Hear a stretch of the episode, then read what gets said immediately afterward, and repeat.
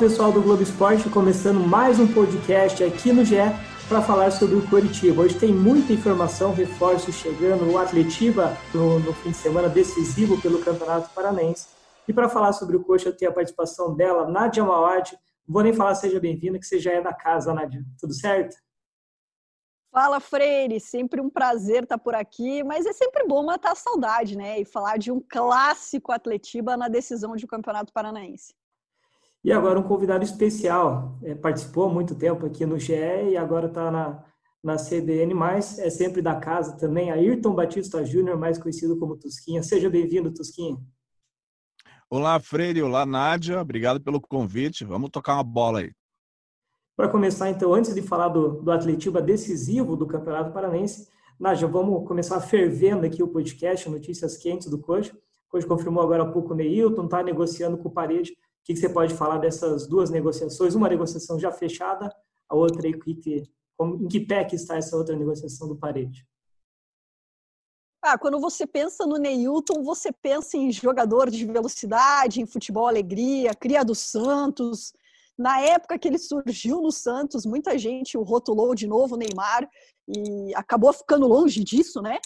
É, tinha uma expectativa muito maior em cima do Neilton, passou por Botafogo, passou por São Paulo, enfim, por diversos clubes, e a gente ainda está estando esse Neilton, mas é um jogador de qualidade, na minha opinião, e se encaixa muito dentro do perfil que o Coritiba precisa para acelerar o jogo. A gente viu nessa volta é, do futebol paranaense e já na volta do futebol brasileiro que o Curitiba está encontrando muita dificuldade para se adaptar ao estilo de jogo novamente do Barroca, que é um estilo de posse de bola, mas um estilo de posse de bola em velocidade. Então está encontrando essa dificuldade. Eu acho que o Neilton pode ajudar muito a acelerar o jogo, jogando especialmente pelos lados, ele que é um jogador super polivalente. E o Neilton é, vê com um contrato definitivo, né? Ele recebeu um salário bastante alto lá no, no Vitória. Enfim, como que ficou essa questão, né? Ele vem com um contrato definitivo, né, até o final de 2022, era o que ele queria. Ele praticamente exigiu para o Curitiba. A ideia do Curitiba era apenas um contrato até a reta final do Campeonato Brasileiro em fevereiro, até porque o Curitiba tem um ano eleitoral. Mas para se adequar à situação financeira do clube, se chegar a um acordo com o jogador, o Curitiba abriu essa possibilidade. Ele chega com um contrato até final de 2022 com um salário mais adequado dentro da situação financeira do clube. Lembrando, eu não gosto muito de falar em salário, mas como foi divulgado por diversos veículos e pelo próprio presidente do Vitória, Paulo Carneiro, né, que é o último time, que é o time que, que detinha os direitos do Neilton, né, ele ganhava cerca de 300 mil reais. É um salário que hoje não cabe no Curitiba. Eu também não gosto muito de falar sobre salário, enfim, se o jogador recebe 10, 100 ou 500 mil, se ele dá resultado, acho que é isso que importa. Mas acho Exatamente. que nessa questão do coach a gente tem que falar porque, enfim, poxa, reduziu os salários durante a pandemia, demitiu alguns funcionários, desde uma crise, enfim, não teria sentido contratar um jogador de 300 mil, enfim. Essa boa notícia aí, o Newton aceitou reduzir bastante para entrar na realidade do coach. Agora, Tusca, o, o Neilton foi muito bem no Botafogo em 2016, aí depois no Vitória também teve um, um bom ano, principalmente em 2017 e, e, depois em 2018. Enfim, é um jogador que tem aí alguns altos e baixos na, na carreira, mas é, é um jogador interessante. Né? O que você pode falar sobre o Neilton? Bom, eu posso falar que eu espero que o Curitiba recupere o Neilton e o Sassá, já que atuaram juntos no Botafogo, são dois jogadores de velocidade. Quando o Sassá apareceu no Botafogo e também havia nessa composição Meia Camilo, eu achava que o Sassá se tornaria tipo um jogador de primeira linha no futebol brasileiro. Eu espero não ter sido enganado e também espero não ter sido enganado em relação ao Nilton. Acho sim que é uma dupla que pode funcionar no Curitiba. É, o Curitiba ainda não achou um ataque definidor, né? apesar da boa fase do Robson e do Igor Jesus nesta sequência de jogos eliminatórios no Campeonato Paranaense, mas sim o Neilton tem espaço para ser titular já a partir do dia 8 contra o Internacional na abertura do Campeonato Brasileiro. Eu espero, eu acredito que ele possa reencontrar seu futebol atuando ao lado do Sassá, então que os dois formem uma dupla tal como formaram, uma dupla de respeito tal como formaram no Botafogo em 2016. Acho sim uma boa contratação, Freire. É, o Sassá acabou ficando no banco nos últimos cinco jogos, entrou até nos últimos dois, mas enfim, mostrou ali que perdeu espaço no coxa. Hoje o Igor Jesus é o titular, o Vanderlei mostrou pelo que o Barroca fez no último jogo, que é o reserva imediato, enfim, o Sassá acabou virando a terceira opção ali no ataque. Em relação ao Guilherme Parede, né, de como que está essa negociação, teve ali o, a, o interesse do Vasco também, enfim, o, o está em vantagem nessa negociação, como que está? Primeiro me chama muito a atenção a questão do Sassá, né? É, se a gente for colocar como as principais contratações do Curitiba para essa temporada, o Rodolfo, zagueiro que veio do Flamengo e já começou muito bem, né? Tinha começado muito bem a temporada, e o Sassá, vindo do Cruzeiro, foram colocados como as principais contratações do Curitiba. E na volta aos treinos, eu sei que o Barroca, nas análises, nas observações, acabou cobrando e não gostando de algumas situações do Sassá nos treinos, comportamento, enfim. É, o Sassá vai ter que reconquistar o seu espaço realmente na avaliação do Eduardo Barroca para é, voltar a ter uma sequência com a camisa do Coritiba. Sobre o Guilherme Parede, é, ele pertence ao, ao Tarreres, né? Foi vendido pelo Coritiba no começo do ano, no começo do ano, né, por 3 milhões, cerca de 3 milhões e meio de reais, mas com essa pandemia, sem certeza do retorno do futebol argentino, o Tarreres topa emprestar o Guilherme Parede, ele quer voltar em um primeiro momento para o Brasil, ele está três meses treinando em Curitiba, mais de 20 dias treinando no CT da Graciosa, a mulher dele está grávida, ele é um piado couto, então tudo aponta a favor do Curitiba. Mas aí os clubes têm que negociar com o Tarreres. Aí é a dificuldade porque além de querer dinheiro, o time argentino gostaria de fazer um empréstimo só até dezembro. E o Coritiba quer um contrato até o final do Campeonato Brasileiro, que seria em fevereiro. Então, Coritiba e Vasco ainda estão nessa disputa para ver quem fica com o Guilherme Parede. Agora, Tusca, se o Parede fechar, como que daria para montar o, o, setor ofensivo ali com Rafinha, Neilton, Parede, Igor Jesus, o próprio Thiago Lopes, que vira e mexe acaba jogando, o Robson, enfim, vários jogadores ali no, no setor ofensivo. Qual que seria, além do Sassá né, e do Vanderlei que a gente comentou, como que daria para formar esse setor ofensivo? Cadeira cativa só o Rafinha tem, né? É o único jogador de ataque do Curitiba. Na verdade, o Rafinha é meia atacante, né? Mas fato é que é o único que seria um jogador já que é, é, o Rafinha e mais dois ali na frente, né? Eu formaria, considerando o melhor de cada um desses citados, né? O melhor do Neilton, o melhor do Guilherme Parede, superam Robson, Igor Jesus, é, o Sassá, né, se melhorasse, se acordasse, se recuperasse a confiança do, da, do técnico, Eduardo Barroca, como frisou a Nádia, né, porque o, o Sassá até que fez alguns jogos interessantes no Curitiba quando ele chegou este ano, pode se considerar, ah, mas o, o Londrina um tanto desmontado, o União de Francisco Beltrão, um time que foi parar na segunda divisão estadual, não servem como parâmetro, mas aí depois daquele pênalti perdido em Manaus, né, naquela derrota de 1 a 0 na Copa do Brasil, aí desandou. O Sassá realmente perdeu total crédito. Espera-se que ele recupere agora. Mas vamos considerar o melhor desses nomes que você citou: Rafinha, Neilton e Guilherme Parede. No melhor de cada um deles. Formaria com essa linha de três, assim, claro que o Rafinha recuando um pouco, fazendo o caminho entre o meio de campo e o ataque, porque o, o Thiago Lopes, ele até vem tendo uma boa sequência aí, fez nos jogos com o Paraná Clube, por exemplo, mas Tipo, o, Curitiba tem ah, vários bons jogadores, mas faltam eh, jogadores com uma regularidade maior, né? A gente viu o Matheus Galdesani atuar bem na semifinal de volta contra o Cianorte 2 a 0 mas o, o Matheus Galdesani, que foi destaque do Alviverde de 2017, na campanha que valeu, inclusive, o Campeonato Paranaense daquele ano, três anos atrás, também não teve sequência. O Giovani, que apareceu bem com sequência no final do ano passado, se machucou em janeiro. Aí chegou o Giovanni Augusto, que que disputou quatro partidas no final da primeira fase. Espera-se também que ele crie uma sequência no Curitiba. Então, até tem bons jogadores, técnica e tal, mas a, a, a dificuldade desses jogadores terem uma regularidade quando eles não são atrapalhados por lesões, como o caso do Giovani no final do ano passado. Aliás, no início deste ano, né? Foi em janeiro a lesão do Giovani.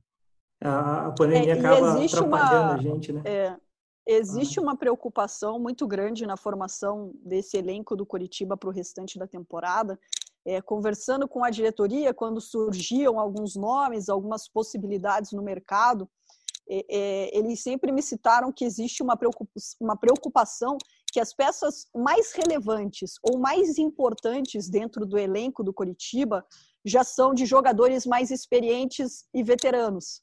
Né? O Sim. caso do Rafinha, o caso do Rodolfo, e que eles precisavam dar um pouco de juventude para esse time. Então, eles têm muita preocupação na montagem desse elenco de não deixar um elenco tão experiente assim, tão veterano assim. Eles sabem que o Rafinha não vai conseguir jogar todo o jogo. Então, precisa ter elenco. Essa trinca que o Tusquinha falou, você veja, é uma trinca ótima, se realmente acontecer, né? Guilherme Parede, Rafinha, Neilton, você tendo a possibilidade de um Sassá bem, ele é bom jogador, você começa a ter opções lá para frente. Você tem o Robson, que desde o ano passado também vem numa fase boa no Curitiba, você começa a ter opções do meio para frente. Agora, quem está fazendo muita falta nesse time do Curitiba é o Matheus Salles, porque a dificuldade de saída de bola do Curitiba nessa retomada do Campeonato Paranaense me assustou bastante. É, e tem a questão também assim, é, você frisou o Matheus Salles e a dificuldade de saída de bola, porque, na verdade, assim, o que reapareceu de positivo nessa sequência de quatro jogos do Curitiba, de regularidade, nas quartas de final contra o Paraná Clube e na semifinal diante do Cianorte, foi a ressurreição do William Matheus, lateral uhum. esquerdo, e o Patrick Vieira, que passou a ser também um, lateral de bom apoio e principalmente eficiência nas cobranças de faltas e descanteios. O Curitiba tem poucos jogadores que você crave e diz: este é titular. Vamos colocar aqui os dois laterais agora, William Matheus e o Patrick Vieira. Uh, eu acho que o Sabino na zaga é incontestável. Eu tenho uma ideia sobre o Rodolfo, Rodolfo com H, o ex-atleticano, aquele que estava no Flamengo. Eu acho que o Rodolfo deveria ser testado como volante. Eu não sei qual é a opinião de vocês sobre isso, porque ele na primeira fase do Campeonato Estadual, ele foi melhor quando passava do meio de campo. O jogo em Toledo foi emblemático, assim, os lançamentos que ele fez, situações que ele criou no ataque e na zaga ele sofreu um corte ali do jogador do Toledo no final da partida e, e acabou não sendo gol porque o, o goleiro, no caso o Alex Muralha, impediu. Mas fato é que eu ainda gostaria de ver o Rodolfo, que também é um jogador já com uma, uma certa experiência, passando no meio de campo. Acho que ele teria eficiência no meio de campo como o primeiro volante, por exemplo. Né? E, mas, enfim, voltando à questão de quais são os intocáveis do Curitiba hoje. Digamos, diríamos, Patrick Vieira, Sabino, William Matheus, Rafinha. E o Matheus Salles. Os demais, as demais são vagas abertas, né?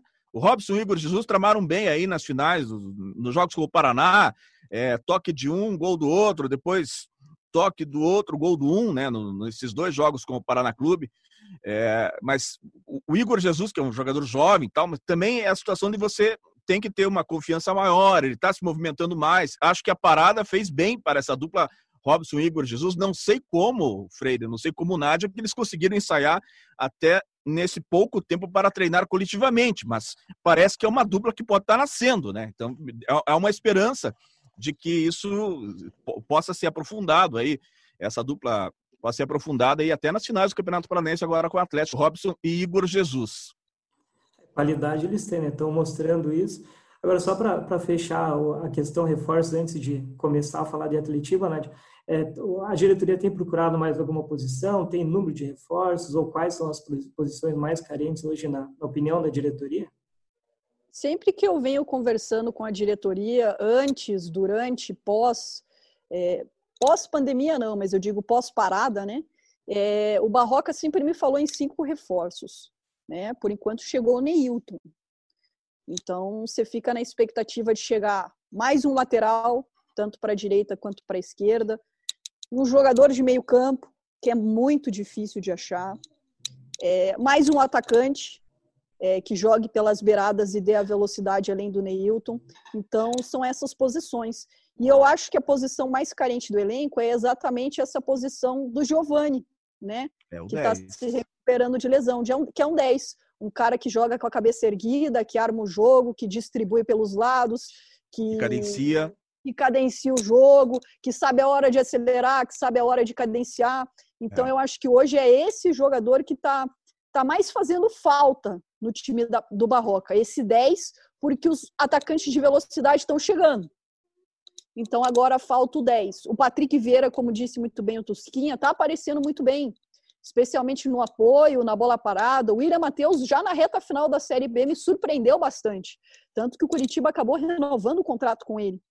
Então, é, a avaliação do Barroca, que para a temporada precisava de pelo menos cinco reforços, por enquanto, chegou um. É, o William Matheus tem o seguinte, é, desculpe até te cortar, Freire, é, quando ele chegou ao Curitiba em 2017, ainda com o técnico Marcelo Oliveira, ele fez muito bem esse papel, não apenas de ala esquerda, mas também a infiltração pelo meio de campo, né? Até voltou a fazer isso nesses jogos recentes agora, mas ele precisa fazer mais esse papel. O Eduardo Barroca precisa pedir mais isso a ele, para ele fazer essa dupla função, ora ala, ora jogador de meio de campo, porque ele tem essa habilidade, né? Acho que aí ele pode render ainda mais com a camisa do Coxa.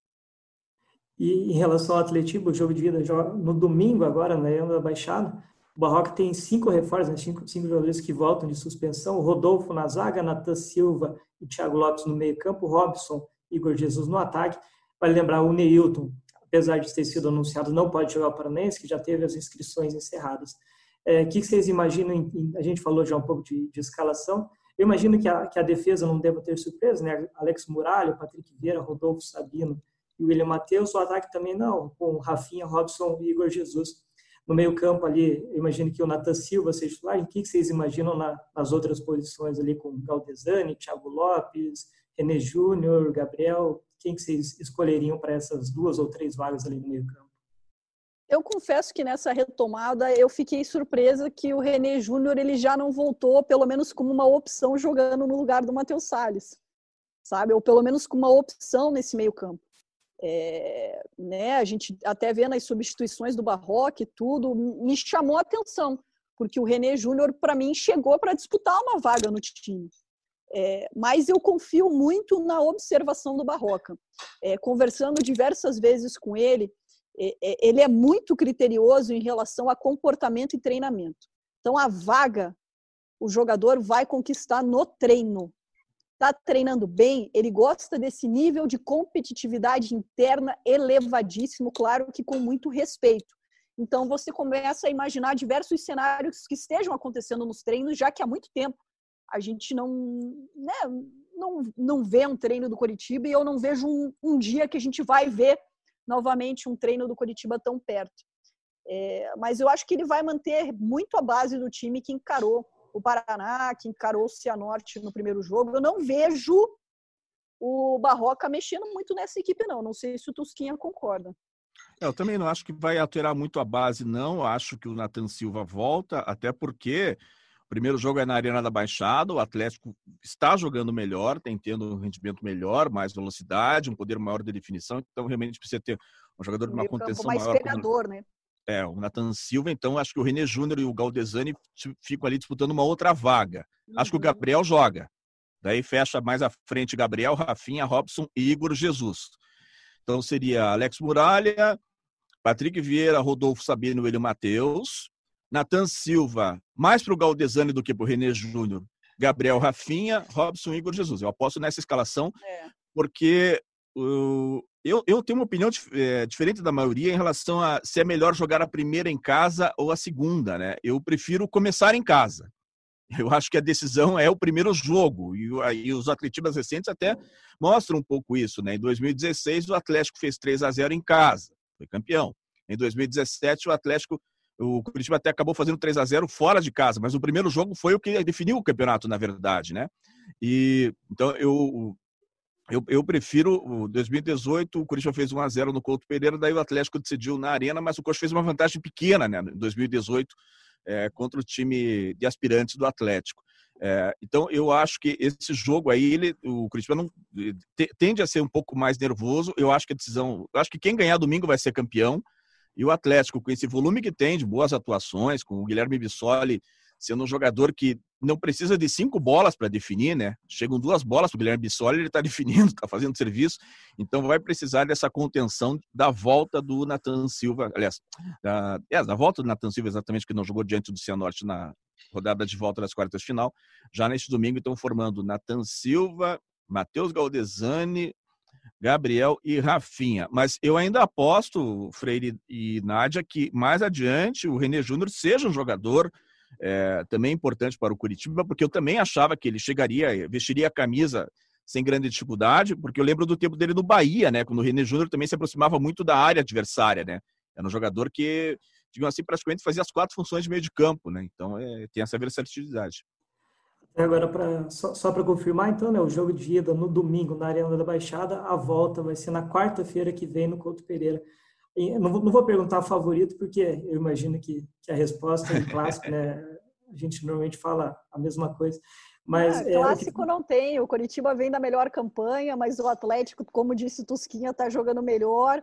Mas chega na hora do clássico, se iguala mesmo. Não é clichê, os... não é balela, não tem, cara. E tem os heróis improváveis, né? Exatamente. O próprio Igor Jesus foi um deles, né? Foi, se tornou o jogador mais jovem com a camisa do Coritiba a marcar num clássico. É, então, de repente assim, entra o L Sol, assim, em 37 minutos do é. segundo tempo. Ó, estamos esquecendo do L Sol, sabe? Tipo assim, que é um jogador que faz um sassarico pelo lado esquerdo, principalmente, que fazia isso lá no, no Rio Branco de Paranaguá. É, assim, é, eu, eu, a gente tá, o, Curitiba, o Curitiba tem até boas opções, né?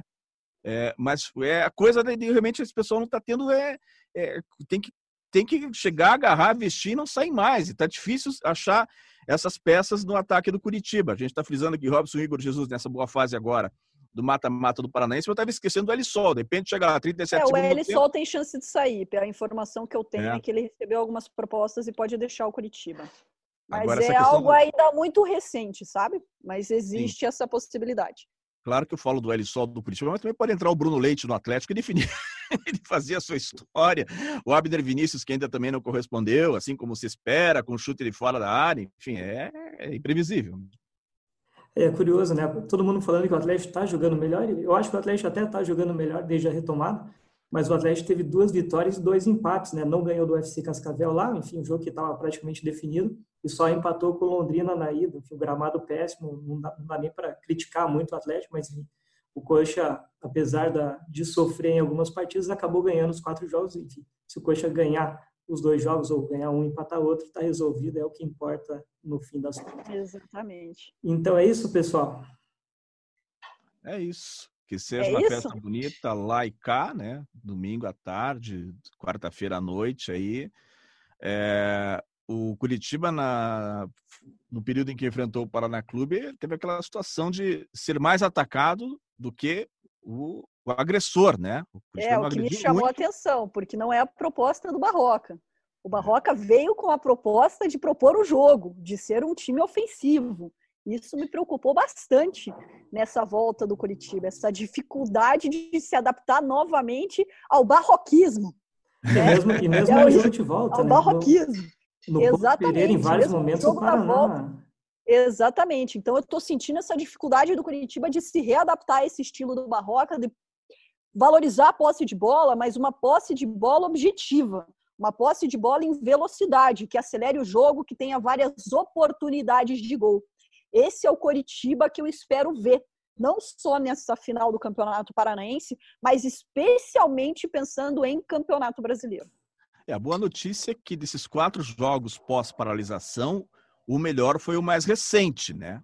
O jogo de 2 a 0 diante é. do Cianorte, porque a ida 3 a 2 lá foi um jogo de um tempo só do Coxa e no segundo tempo quase que o Cianorte acabou arrancando um empate, né? Mas no jogo de, de quinta-feira, o 2 a 0 não. O Curitiba é, demorou um pouco para criar uma chance, mas de repente chegou ele e Matheus batendo, o Bruno acabou evitando, depois chegou o Matheus Bueno também no outro bom lance, de repente o Patrick Vieira começou a aparecer mais, e no segundo tempo, ah, assim, houve a falha do goleiro Bruno Pianistola, sim, mas teve antes o mega, tem que, tem que colocar isso na moldura, né? O mega lançamento do Sabino para o gol do é. Rafinha, né? Uma coisa sensacional, né? O Sabino realmente veio, viu e venceu. E mesmo o gol contra, né? Se o Coxa não tivesse pressionando a saída de bola, não sairia, enfim. Exatamente. Lógico que 90% foi falha do Cianorte, mas o Coxa teve mérito também ali no gol. Então é isso. Muito obrigado pela participação. A Odisseia da Casa está sempre convidada aqui para o nosso podcast. Valeu, Freire. Um prazer estar aqui com você, estar com o Tusquinho e com a galera do GE. Globo barra Paraná. A gente Mudanças. vai se acostumando. É, a gente vai se acostumando. Você também, Tusca, muito obrigado. Você é da CBN, mas você sabe que aqui as portas estão sempre abertas. Qualquer coisa, é só chamar, está sempre convidado também, Tusca. Obrigado, Freire. Prazer em estar novamente conversando com a Nádia também, debatendo e lembrar que o futebol não para, né? O Campeonato Paranaense acaba na quarta-feira. A boa notícia para nós aqui, para os nossos times, é que nenhum deles vai precisar conciliar estadual com o nacional, né? Então encerra um capítulo quarta-feira, independente de quem seja o campeão, depois já começa a Série A, B, C, Atlético, Curitiba, Operário, Paraná e Londrina já no final de semana a partir do dia 7 aí, né? Uma grande movimentação. Todo dia vai ter futebol, viu, Freire? Até mais. É isso. Obrigado, Nádia. Obrigado, Tuski. Só para um último aviso para o pessoal do GE, a partir da semana que vem, toda terça-feira, agora é semanal, podcast do GE do Curitiba no GE. Enfim, muito obrigado pela participação, pela audiência de todos e até a próxima.